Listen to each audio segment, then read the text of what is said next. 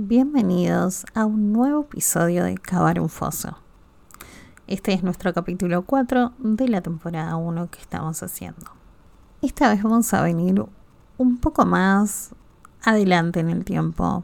Esta historia va a transcurrir en el 2014, donde dos amigas holandesas planean un viaje para relajarse, para descansar, también para hacer algunas tareas humanitarias, mejorar su español, pero pensar que simplemente no sabían que se estaban preparando para la muerte.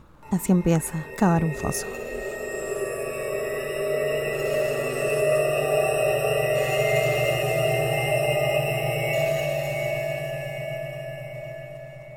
Vamos a estar hablando de estas dos chicas holandesas que en el 2014 desaparecen en una selva panameña. Primero vamos a hablar un poco de Panamá, porque es conocido este, este país. Primero tiene el canal hecho por el hombre, el humano, que conecta el Océano Pacífico y Atlántico. Después es una ciudad de rascacielos, pero también tiene localidades antiquísimas, o sea, mezcla un poco la modernidad con lo antiguo. Las dos chicas holandesas se llamaban Lisen Fromm y Chris Kremers. Ellas se conocen no solamente porque trabajan en la misma cafetería, sino porque viven juntas. Durante los últimos seis meses planearon este viaje a Panamá, no solamente para tomarse vacaciones, sino celebrando que Licean se había graduado de Ciencias Aplicadas en septiembre del 2013.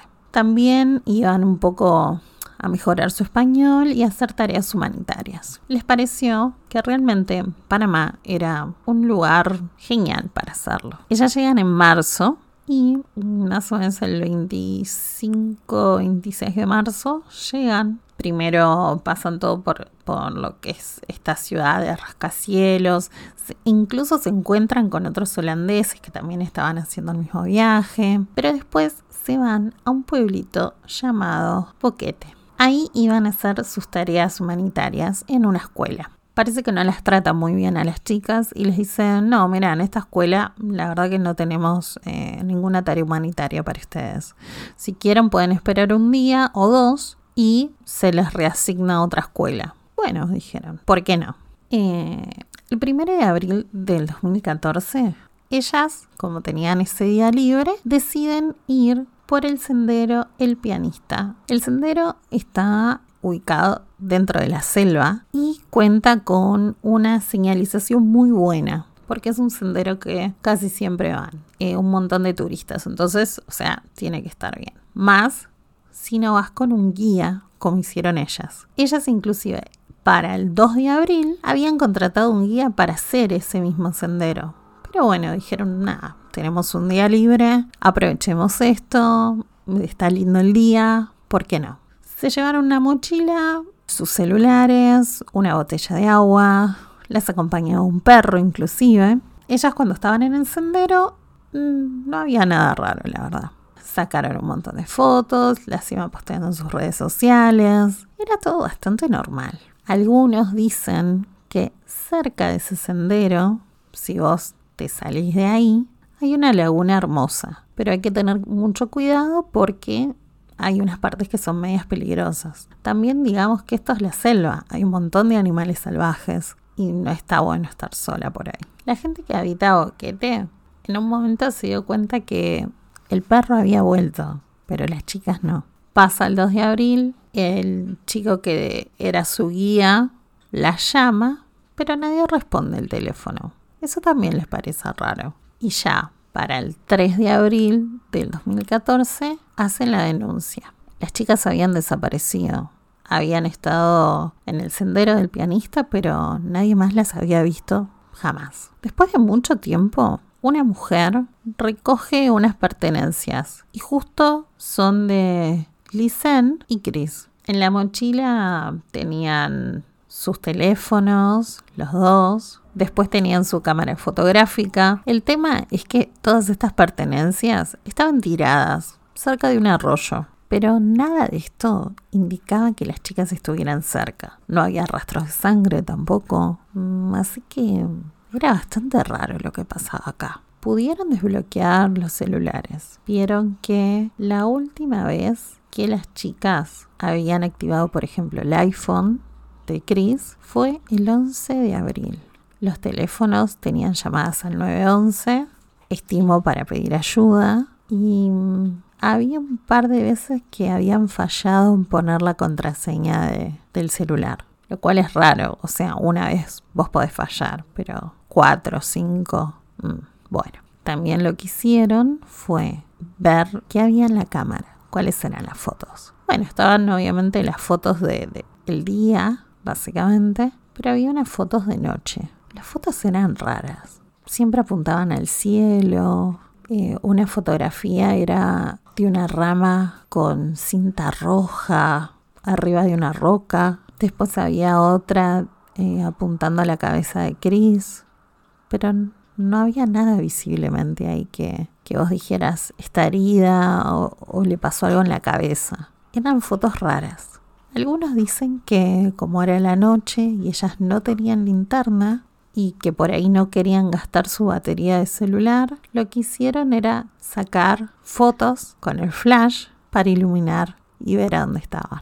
Parecería ser en ese entonces que ellas visiblemente ya estaban fuera del sendero del pianista y posiblemente alguna tenía una herida o estaban asustadas, perdidas ya estaban, obviamente. Por eso llamaban el 911. Hay que tener en cuenta que estas cosas aparecieron después de un mes que ellas habían desaparecido.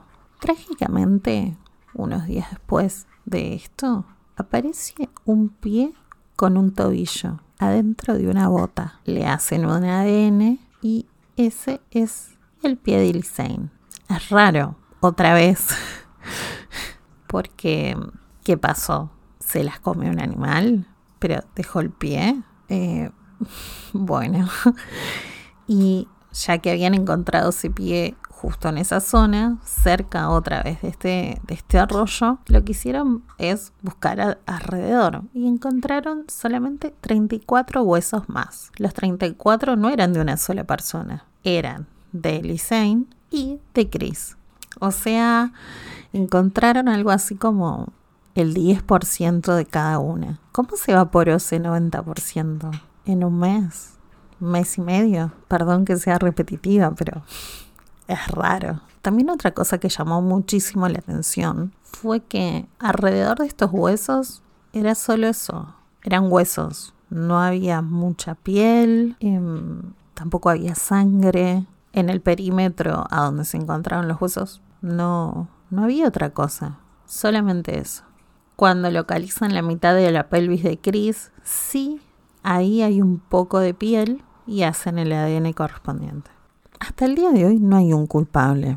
La verdad, las autoridades lo que dicen es que Chris y Lisanne se salieron del sendero. Quizás una se rompió el tobillo entraron en desesperación, ya era de noche, quizás cayeron cuesta abajo y se ahogaron.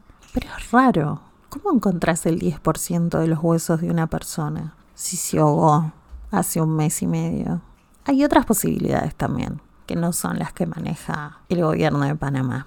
Algunos dicen que en realidad a Chris y a Licen las mataron las mataron porque o se encontraron con algún asesino o, vieron algo que no tenían que ver y esas personas decidieron matarlas. ¿Por qué se dice esto también? Porque esos huesos, esos 34 huesos que encontraron, tenían rastros de lavandina. Es raro, ¿no? Tenés dos chicas se internan en la selva, de repente se dan cuenta que es de noche, hacen muchas llamadas al 911, en un momento esas llamadas dejan de hacerse, pero hay alguien que quiere meterse en sus celulares y pone cinco veces mala clave. Y también hay, algo más. Cuando encuentran la cámara de fotos, que tiene todas las fotografías que sacaron tanto día como de noche, hay una ¿Qué falta? Es la foto número 509. Simplemente alguien la borró. Nunca se va a saber si fueron ellas mismas o si en realidad otra persona. Hoy en día las dos familias, tanto Fromm como Kremers, siguen luchando por saber la verdad de qué pasó con sus hijas. Si se fueron de un sendero y simplemente tuvieron un accidente o si pasó algo peor. Simplemente quieren saber la verdad. Lo peor de este caso para mí, en lo personal, es que parece que las autoridades panameñas tampoco les interesa saber mucho. En un momento, después de más o menos un año y algo, salió una noticia que en realidad en este sendero del pianista, cada verano había asesinatos y que eran provocados por un asesino en serie que iba todos los veranos a Panamá y se hacía un festín. Fuentes no oficiales confirmaron esto y se decía que el FBI estaba investigando esta rama rara de esta investigación. Pero nunca más se habló de nada. Nunca hubo responsables. Ellas quedaron como, bueno, sí, se cayeron. Y aquí no ha pasado nada. Simplemente Lisen Fromm y Keith Kremers quedaron en el olvido. No para sus familias, sino para la justicia panameña. Es una historia muy complicada porque hay muchos interrogantes, hay muchas cosas que no cierran. ¿Qué pasó con la foto que no está? ¿Por qué simplemente recuperaron el 10% de dos cadáveres? No hay sangre, todo tan raro y es totalmente perturbador. Espero que les haya gustado este nuevo episodio de Cavar un Foso. Hasta la próxima.